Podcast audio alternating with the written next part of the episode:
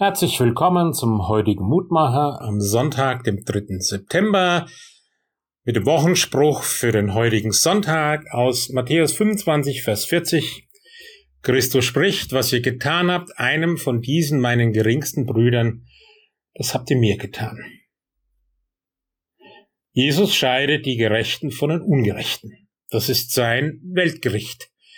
Der Maßstab, den er anlegt, sind die Taten der Liebe.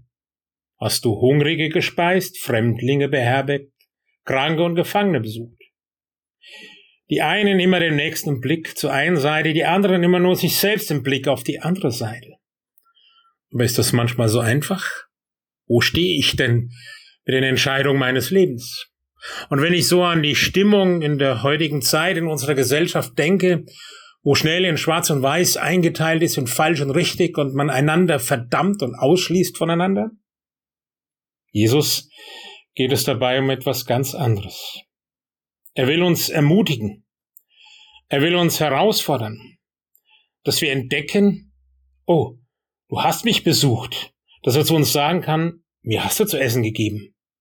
Vielleicht bin ich auch manchmal ein Engel gewesen und habe es selbst gar nicht bemerkt.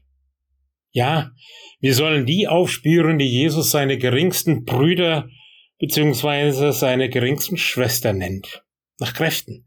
Sollen wir sie unterstützen, damit diese Welt gerechter werden kann und die Liebe in ihr wächst.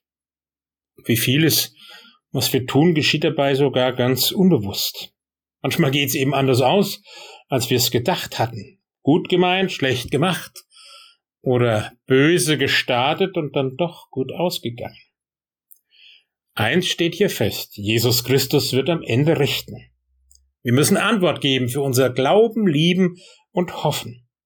Ich hoffe, dass sein letzter Blick auf uns liebevoll sein wird. Das Evangelium hat es uns verheißen.